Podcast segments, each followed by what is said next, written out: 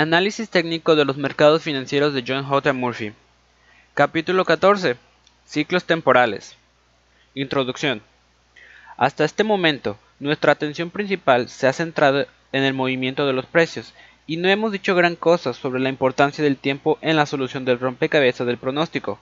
La cuestión del tiempo ha estado presente por alusión en todo nuestro tratamiento del análisis técnico, pero generalmente relegada a un segundo plano. En este capítulo vamos a ver el problema del pronóstico a través de los ojos de los analistas de ciclos que creen que los ciclos temporales tienen la clave definitiva para comprender por qué los mercados suben o bajan. En el proceso, añadiremos la importante dimensión del tiempo a nuestra creciente lista de herramientas analíticas. En lugar de preguntarnos en qué dirección se moverá el mercado y hasta dónde llegará, considere un gráfico de barras normal. El eje vertical da la escala de precios, pero es solo la mitad de la información relevante. La escala horizontal da el horizonte temporal, o sea que el gráfico de barras es, en realidad, un gráfico de tiempos y precios. Aún así, muchos operadores se concentran únicamente en las informaciones sobre precios y excluyen las consideraciones sobre tiempos. Cuando estudiamos patrones de gráficos, sabemos que hay una relación entre la cantidad de tiempo necesaria para que esos patrones se formen y el potencial de los siguientes movimientos del mercado. Cuanto más tiempo esté en efecto una línea de tendencia o un nivel de apoyo o resistencia, más validez tendrá. Las medias móviles se usan en un periodo apropiado, y hasta los osciladores requieren que se decida cuántos días han de medir. En el capítulo anterior, vimos la utilidad de las metas temporales de Fibonacci. Parece claro entonces que todas las fases del análisis técnico dependen en cierto grado de las condiciones del tiempo, y sin embargo, Dichas consideraciones no se aplican de forma coherente y segura. Ahora es cuando los ciclos temporales hacen su aparición. En vez de jugar un papel secundario en los movimientos del mercado, los analistas de ciclos sostienen que los ciclos temporales son el factor determinante en los mercados alcistas y bajistas. El tiempo no solo es el factor dominante, sino que todas las demás herramientas técnicas pueden mejorarse con la incorporación de ciclos. Las medias móviles y los osciladores, por ejemplo, se pueden optimizar ligándolos a los ciclos dominantes. El análisis de las líneas de tendencia pueden ser más preciso con el análisis de ciclos al determinar cuáles líneas son válidas y cuáles no. El análisis de los patrones de precios se puede reforzar si se combina con picos y valles cíclicos mediante el uso de ventanillas de tiempo. El movimiento de los precios se puede filtrar de tal modo que se puede ignorar toda acción extraña y se puede obtener el énfasis principal solo en aquellos momentos en los que estén por darse importantes máximos o mínimos cíclicos. Ciclos. El libro más curioso que he leído sobre el tema de los ciclos fue escrito por Edward R. Dewey y Og Modino con el título Cycles. The Mysterious Force That Triggers Events. Miles de ciclos aparentemente sin relación fueron aislados en lapsos de cientos y a veces miles de años. Se estudió todo, desde el ciclo de 9.6 años de abundancia de salmón atlántico hasta el ciclo de 22.20 años en las batallas internacionales entre 1415 y 1930 se descubrió que el ciclo medio de actividad de las manchas solares a partir de 1527 es de 11.11 años.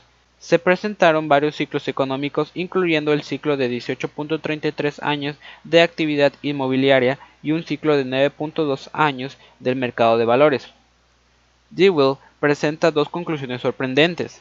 La primera, que muchos de los ciclos de fenómenos aparentemente sin relación se agrupan en periodos similares. En la página 188 de su libro, Dewey incluye una lista de 37 ejemplos diferentes de ciclos de 9.6 años, incluyendo la abundancia de orugas en Nueva Jersey, la abundancia de coyotes en Canadá y los precios de algodón en el mismo país. ¿Cómo es posible que unas actividades sin ninguna relación tengan todos los mismos ciclos? La segunda conclusión es que estos ciclos similares actúan de forma sincronizada, o sea, que aparecen al mismo tiempo. La figura 14.3 muestra 12 ejemplos diferentes de un ciclo de 18.2 años en matrimonios, inmigración y cotización de valores. La sorprendente conclusión de Dewey fue que algo que está por allí fuera en el universo debe ser la causa de estos ciclos y que pareciera haber una especie de pulso en el universo que justificaba la amplia presencia de estos ciclos en tantas áreas de la existencia humana. En 1941, Dewey organizó la Fundación para el Estudio de los Ciclos. Es la organización más antigua dedicada a la investigación de los ciclos, así como el líder reconocido del sector. La fundación publica la revista Cycles, que presenta investigaciones realizadas en muchas áreas diferentes, como la economía y los negocios. También publica un informe mensual llamado Cycles Projections, que aplica el análisis cíclico a valores, mercancías, bienes inmuebles y a la economía. Conceptos cíclicos básicos. En 1970, J.M. Horse fue el autor del libro llamado The Profit Magic of Stock Transaction Timing. Aunque trata principalmente sobre ciclos del mercado de valores, es un libro que representa una de las mejores explicaciones impresas de la teoría de los ciclos, y su lectura es muy recomendada. Los diagramas que aparecen a continuación se derivan del trabajo original de Hertz. Primero, veamos qué apariencia tiene un ciclo y presentemos sus tres características principales. La figura 14.4 muestra dos repeticiones de un ciclo de precios. La parte inferior de los ciclos se llama valle y la parte superior se conoce como cresta. Obsérvese que las dos ondas que aparecen aquí se miden de valle a valle. Los analistas cíclicos prefieren medir la longitud de los ciclos de mínimo a mínimo, porque aunque también se puede medir de cresta a cresta, esta medida no se considera tan estable y de confianza como la que se toma entre valle y valle. Por lo tanto, la práctica habitual es medir el inicio y el fin de una onda cíclica en un punto bajo, tal como muestra este ejemplo. Las tres cualidades de un ciclo son la amplitud, periodo y fase. La amplitud mide la altura de la onda, tal como se ve en la figura 14.5, y la expresa en dólares, centavos o puntos. El periodo de una onda, tal como aparece en la figura 14.6, es el lapso entre valles. En este ejemplo, el periodo es de 20 días. La fase es la medida del emplazamiento del tiempo en el valle de una onda. La figura 14.7 muestra la diferencia de fases entre dos ondas. Debido a que hay varios ciclos diferentes presentes al mismo tiempo, las fases permiten que el analista estudie las relaciones entre las distintas duraciones de los ciclos. Las fases también se usan para identificar la fecha del último mínimo del ciclo. Por ejemplo, si un ciclo de 20 días llegó a su nivel más bajo 10 días antes, se puede determinar la fecha en que se alcanzará el nivel más bajo del ciclo siguiente. Una vez que se conocen la amplitud, el periodo y la fase de un ciclo, teóricamente se puede extrapolar el ciclo al futuro, asumiendo que el ciclo permanece bastante constante. Se puede usar para estimar futuros picos y valles. Esta es la base del enfoque cíclico en forma más sencilla. Principios cíclicos. Veamos ahora algunos de los principios que sostiene la filosofía de los ciclos. Los cuatro más importantes son los principios de acumulación, armonía, sincronía y proporcionalidad. El principio de la acumulación sostiene que todos los movimientos de precios son la simple suma de todos los ciclos activos. La figura 14.8 demuestra cómo se forma el patrón en la parte superior simplemente sumando los dos ciclos diferentes de la parte inferior del gráfico. Obsérvese, en particular, la aparición de un máximo doble en la onda compuesta C. La teoría de los ciclos sostiene que todos los patrones de precios están formados por la interacción de dos o más ciclos diferentes, tema al que volveremos más adelante. El principio de la acumulación nos proporciona una visión importante de la lógica de los pronósticos cíclicos. Asumamos que todos los movimientos de los precios solo son la suma de las diferentes duraciones de los ciclos. Asumamos también que se puede aislar y medir cada uno de los ciclos individuales y finalmente cada uno de dichos ciclos continuará fluctuando en el futuro. Entonces, bastará con continuar cada ciclo en el futuro y sumarlos todos juntos para obtener la futura tendencia de los precios, al menos es lo que dice la teoría. El principio de la armonía simplemente significa que las ondas vecinas están relacionadas por un número entero pequeño. Ese número generalmente es 2. Por ejemplo, si existe un ciclo de 20 días, el ciclo más corto siguiente generalmente durará la mitad, o sea 10 días. Por lo tanto, el ciclo más largo siguiente sería de 40 días. Si nos remontamos a lo dicho en el capítulo 9 sobre la regla de 4 semanas, Recordaremos que se invocaba el principio de armonía para explicar la validez de usar una regla más corta de dos semanas y una más larga de ocho semanas. El principio de la sincronización se refiere a la fuerte tendencia de las ondas de diferente duración a alcanzar su parte más baja aproximadamente al mismo tiempo. La figura 14.9 quiere mostrar la armonía y la sincronización. La onda B en la parte inferior del gráfico tiene la mitad de la longitud de la onda A. La onda A incluye dos repeticiones de la onda más pequeña B, mostrando la armonía entre las dos ondas. Obsérvese también que cuando la onda A llega a la parte inferior, la onda B tiende a hacer lo mismo, demostrando la sincronización entre ambas. La sincronización también significa que ciclos de longitud similar en diferentes mercados tendrán la tendencia a cambiar juntos. El principio de la proporcionalidad describe la relación entre el periodo y la amplitud del ciclo. Los ciclos con periodos más largos deberían tener proporcionalmente amplitudes mayores. La amplitud o altura de un ciclo de 40 días, por ejemplo, debería ser aproximadamente el doble de la de un ciclo de 20 días. Los principios de variación y nominación. Existen otros dos principios que describen el comportamiento cíclico en un sentido más general, los principios de variación y nominación. El principio de variación, como el nombre indica, es un reconocimiento del hecho de que todos los otros principios que se aplican a los ciclos y que ya se han mencionado son simplemente tendencias fuertes y no reglas puras y duras. En el mundo real pueden ocurrir variaciones y de hecho ocurren. El principio de nominación se basa en la premisa que, a pesar de las diferencias existentes entre los diferentes mercados y aceptando algo de variación en la implementación de los principios cíclicos, parece haber un grupo nominal de ciclos relacionados armónicamente que afectan a todos los mercados, y ese modelo nominal de longitudes de los ciclos se puede usar como punto de partida para el análisis de cualquier mercado. La figura 14.10 muestra una versión simplificada de dicho modelo nominal. El modelo comienza con un ciclo de 18 años y sigue cada ciclo sucesivo que a su vez tiene la mitad de longitud. La única excepción es la relación entre 54 y 18 meses, que es un tercio en lugar de la mitad. Cuando presentemos las distintas longitudes de los ciclos en los mercados individuales, veremos que este modelo nominal explica la mayor parte de las actividades cíclicas. Por el momento, miremos la columna de días. Observe los 40, 20, 10 y 5 días. Reconocerá inmediatamente que estos números explican casi todas las longitudes de medias móviles, incluso la conocida técnica de las medias móviles de 4, 9 y 18 días, en una variación de los números 5, 10 y 20.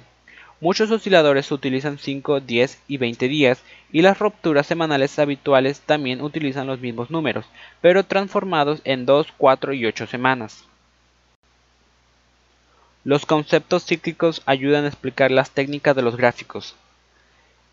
El capítulo 3 del libro de Horns publica con gran detalle cómo se pueden entender mejor las técnicas normales de realización de gráficos y cómo aprovecharlas cuando se coordinan con los principios cíclicos.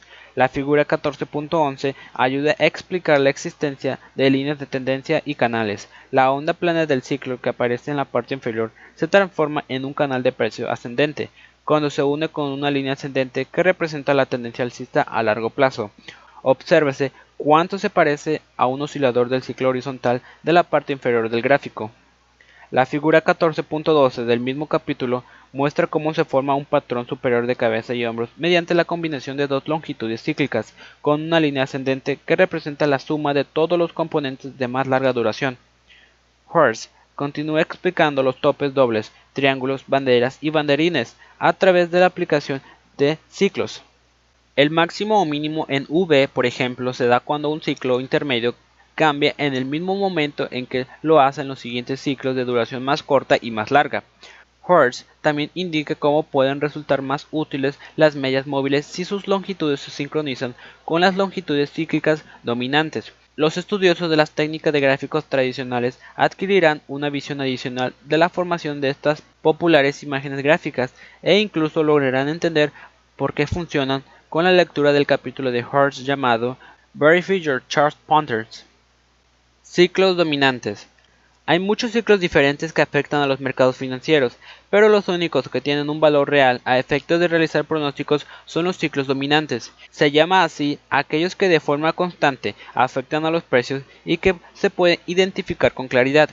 Casi todos los mercados de futuros tienen un mínimo de 5 ciclos dominantes. En capítulos anteriores sobre el uso de los gráficos a largo plazo, se hizo hincapié en que todos los análisis técnicos deben empezar por la imagen a largo plazo y trabajar gradualmente hacia los periodos más cortos.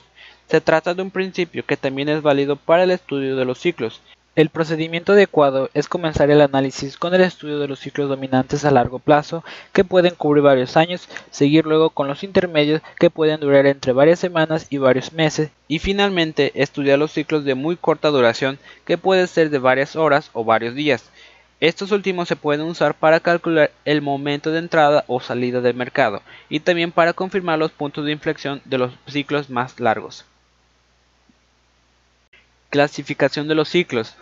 Las categorías generales son ciclos a largo plazo, ciclos estacionales, ciclos primarios o intermedios y los ciclos de transacciones. Un ciclo de transacciones se desglosa en dos ciclos más cortos, alfa y beta, ambos con un promedio de dos semanas cada uno. La onda de Kondratiev. También existen ciclos de mayor duración y tal vez el más conocido sea el ciclo de Kondratiev de 54 años, este largo y controvertido ciclo de actividad económica descubierto en los años 20 por un economista ruso llamado Nikolai de Kondratiev parece ejercer una influencia importante sobre prácticamente todos los precios de valores y mercancías. En concreto, se ha identificado un ciclo de 54 años en tipos de interés, cobre, algodón, trigo, valores y bienes al por mayor. Kondratiev estudió su larga onda a partir de 1789 usando factores como el precio de las mercancías, la producción de hierro en ligontes y los salarios de los trabajadores agrícolas en Inglaterra. El ciclo de Kondratiev ha sido tema frecuente de discusión en los últimos años, sobre todo debido al hecho de que su último máximo se alcanzó en los años 20, por lo que el siguiente ya hace tiempo que debería haberse alcanzado. El propio Kondratiev pagó un alto precio por su visión cíclica de las economías capitalistas. Se cree que murió en un campo de trabajo en Siberia. Para mayor información, ver The Long Wave Cycles, traducido por Guy Daniels. Combinación de las duraciones cíclicas. Por regla general, los ciclos a largo plazo y los estacionales determinan la tendencia principal de un mercado. Obviamente, si un ciclo de dos años ha alcanzado su mínimo, se puede esperar que avance al menos durante un año, debido desde su valle hasta su cresta. Por lo tanto, el ciclo de larga duración ejerce una influencia importante sobre la dirección del mercado. Los mercados también tienen patrones estacionales anuales, que significa que tienen a alcanzar su pico o su valle en ciertos momentos del año. El mercado de cereales, por ejemplo, generalmente llega a su punto bajo en la época de la cosecha y sube a partir de entonces. Los movimientos estacionales suelen durar varios meses. A efectos de hacer transacciones, el ciclo primario semanal es el más útil. El ciclo primario de 3 a 6 meses es el equivalente a la tendencia intermedia y generalmente determina en qué lado del mercado operar.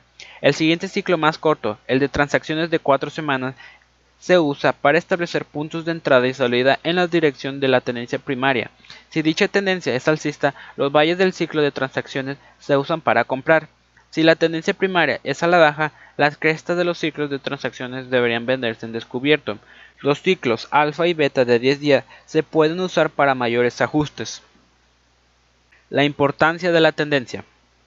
En la totalidad del análisis técnico se insiste en el concepto de operar en la dirección de la tendencia. En un capítulo anterior se sugirió que las caídas de corta duración se usaran para comprar si la tendencia intermedia era ascendente y que las subidas a corto plazo se vendieran en las tendencias a la baja. Por lo tanto, cuando se use una tendencia de corta duración para calcular los momentos adecuados para operar, será necesario determinar primero la dirección de la siguiente tendencia más larga y luego operar en la dirección de dicha tendencia.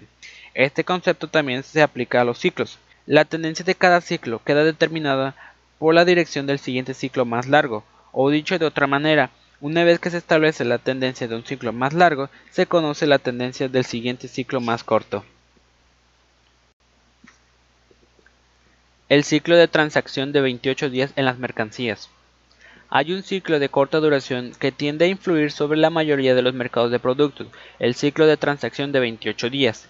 Dicho de otro modo, casi todos los mercados tienen la tendencia a alcanzar un mínimo en el ciclo de transacciones cada cuatro semanas. Una explicación posible de esta fuerte tendencia cíclica común a todos los mercados de productos es el ciclo lunar.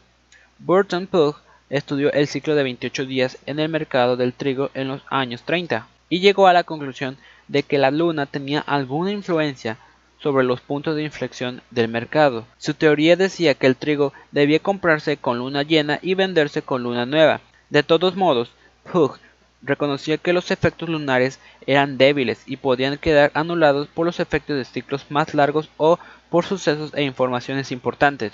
Tenga o no tenga algo que ver la luna, el ciclo de 28 días existe y explica muchos de los números usados en el desarrollo de indicadores de más corta duración y de sistemas de operaciones. En primer lugar, el ciclo de 28 días se basa en días naturales, que traducidos a días reales de transacciones son 20. Ya hemos comentado que hay muchas medias móviles, osciladores y reglas semanales que se basan en el número 20 y sus ciclos más cortos armónicamente relacionados, los de 10 y 5 días. Las medias móviles de 5, 10 y 20 días son usadas ampliamente junto con sus derivados 4, 9 y 18 días.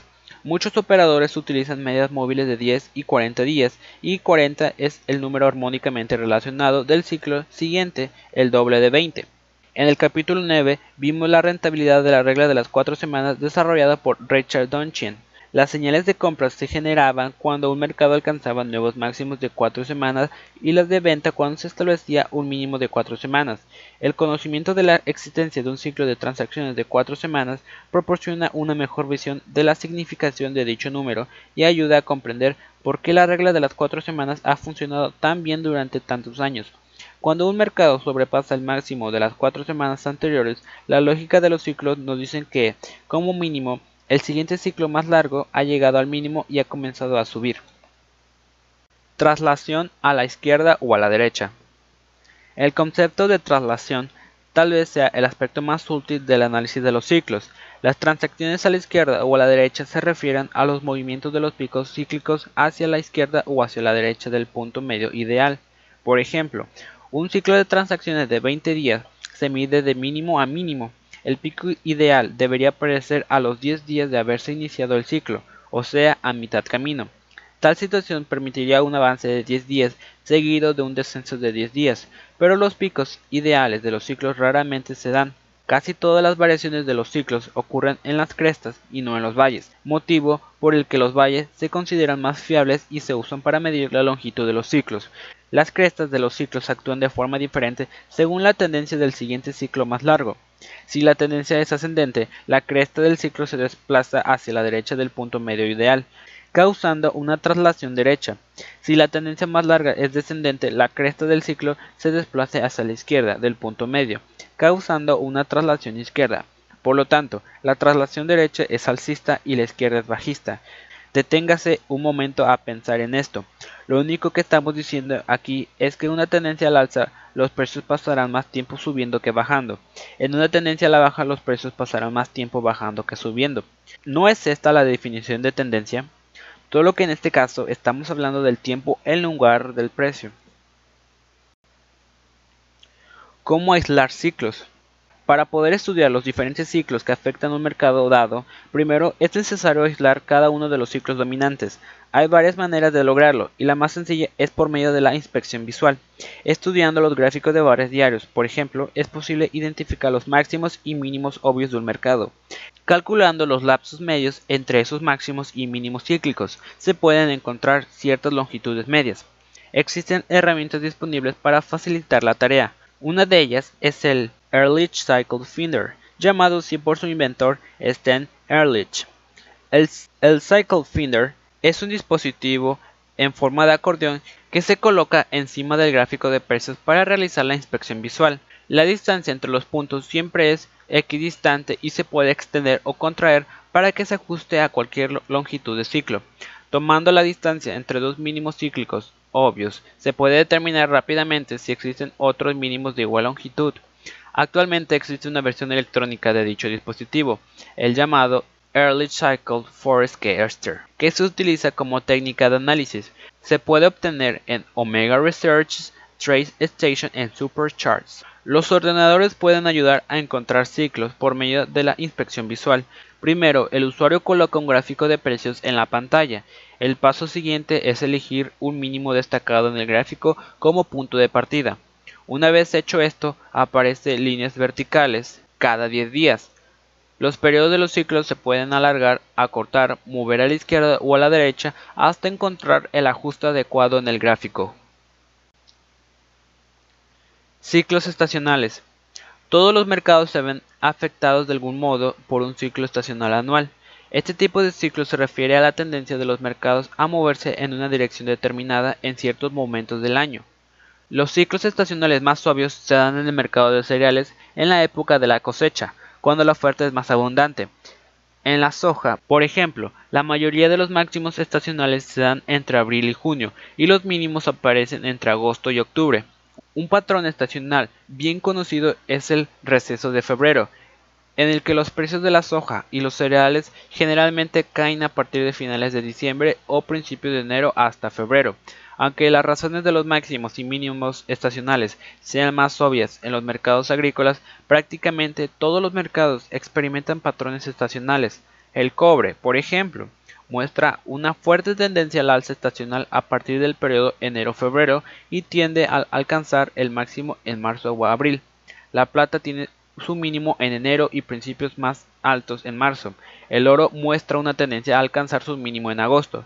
Los productos derivados del petróleo tienen la tendencia a alcanzar al máximo durante octubre y generalmente no bajan a su mínimo hasta finales del invierno. Los mercados financieros también tienen patrones estacionales. El dólar americano tiene la tendencia a alcanzar su mínimo durante enero. El precio de los bonos del tesoro generalmente alcanza máximos importantes en enero, pero durante todo el año los precios normalmente son más débiles en el primer semestre y más fuertes en el segundo. Los ejemplos de gráficos estacionales los ha proporcionado el More Research Center, que se especializa en el análisis estacional de los mercados de futuros. Ciclos del mercado bursátil. ¿Sabía usted que el trimestre más fuerte en el mercado de valores va de noviembre a enero? Febrero es más débil, pero va seguido de marzo y de abril que son más fuertes. Después de un junio suave, el mercado se vuelve fuerte en julio. El mes más débil del año es septiembre y el más fuerte es diciembre, que acaba con la bien conocida subida de Santa Claus, justo después de Navidad, Toda esta información y mucho más sobre los ciclos del mercado bursátil se puede encontrar en el Stock Traders Almanac anual de Yale Hirsch. El barómetro de enero. Según Hirsch, según va enero, así va el año. El conocido barómetro de enero sostiene que lo que haga el índice S&P 500 durante enero determinará el tipo de mercado de ese año. Una variación de este tema es la creencia que la dirección del índice EISP 500 durante los primeros 5 días de operaciones del año indica cómo será el año. El barómetro de enero no debe confundirse con el efecto de enero, que es la tendencia de los valores más pequeños a funcionar mejor que los valores más grandes durante dicho mes. El ciclo presidencial. Otro ciclo conocido que afecta al comportamiento del mercado de valores es el ciclo de cuatro años llamado también ciclo presidencial. Dada su coincidencia de duración con la del mandato de los presidentes de Estados Unidos, cada uno de los cuatro años tiene un rendimiento histórico diferente. El año electoral normalmente es fuerte, el año postelectoral y el siguiente normalmente son débiles, el año preelectoral normalmente es fuerte. Según el Traders Almanac de Hirsch, los años electorales desde 1904 han visto ganancias medias de 224%, los años postelectorales ganancias del 72%, los años medios ganancias del 63% y los años preelectorales ganancias del 217%. Combinación de ciclos con otras herramientas técnicas. Dos de las áreas más prometedoras del solapamiento entre ciclos e indicadores técnicos tradicionales se encuentra en el uso de las medias móviles y osciladores. Se cree que la utilidad de ambos indicadores puede reforzarse si los periodos usados están ligados a los ciclos dominantes de cada mercado. Asumamos que un mercado tiene un ciclo dominante de operaciones de 20 días. Normalmente, al construir un oscilador, lo mejor es usar la mitad de la duración del ciclo. En este caso, el periodo de oscilación sería de 10 días. Para operar en un ciclo de 40 días, use un oscilador de 20 días. Walt Bressert, en su libro The Power of Oscillator Cycles Combination, discute cómo se puede usar los ciclos para ajustar los periodos temporales al índice de canal de mercancías, al índice de fuerza relativa, a los estocásticos y a la convergencia y divergencia de la media móvil CDMM. Las medias móviles también se pueden ligar a los ciclos. Por ejemplo, se pueden usar medias móviles para seguir la pista de diferentes duraciones cíclicas, para generar un sistema de cruzamiento de medias móviles para un ciclo de 40 días. Se puede usar una media móvil de 40 días en conjunción con una media de 20 días o una media de 10 días. El problema principal de este enfoque es determinar cuáles son los ciclos dominantes en un momento concreto del tiempo. Análisis espectral de la antropía máxima. La búsqueda de los ciclos dominantes adecuados en cualquier mercado es complicada por la creencia de que las duraciones de los ciclos son estáticas o dicho de otro modo, que cambian continuamente. Algo que funcionaba el mes pasado tal vez no funcione dentro de un mes. En su libro Mesa en Traded Market Cycles, John Hillers utiliza un enfoque estadístico llamado Maximum Entropy Spectral Analysis o análisis espectral de la entropía máxima. Hillers explica que una de las ventajas principales de su enfoque es su medida de alta resolución de ciclos con periodos relativamente pequeños, algo que es crucial para operar a plazos cortos. Hellers también explica la forma de utilizar los ciclos para optimizar las duraciones de las medias móviles y muchos de los indicadores tipo oscilador que ya hemos mencionado. Descubrir los ciclos permite el ajuste dinámico de los indicadores técnicos a las actuales condiciones del mercado. Hellers también trata el problema de la distinción entre un mercado en un ciclo en oposición a un mercado en una tendencia. Cuando un mercado está en una cierta tendencia, en cambio, un mercado que está en un cierto ciclo favorecería el uso de indicadores tipo oscilador. La medida de los ciclos puede ayudar a determinar en qué etapa está el mercado actualmente y qué tipo de indicador técnico es el más adecuado para las estrategias de transacción. Bibliografía y programas sobre ciclos. La mayoría de los libros mencionados en este capítulo sobre los ciclos se puede obtener a través de empresas que los envían por correo, como por ejemplo Traders Press o Traders Library, P.O. Box 2466 Ellicott City, MD 21041. También hay muchos otros programas informáticos para ayudarle a realizar análisis de ciclos con su ordenador. El programa Enlich Cycles for Skater y el Cycles Trader de Walt Research son opciones añadibles a los programas de gráficos proporcionados por Omega Research. El Cycles Trader de Research incorpora los conceptos descritos en su libro The Power of Oscillator Cycle, Combinations. Se puede obtener más información sobre el programa informático MESA poniéndose en contacto con John Hellers. Para informarse sobre los análisis y las investigaciones actuales, no se olvide de la Foundation for the Study of Cycles.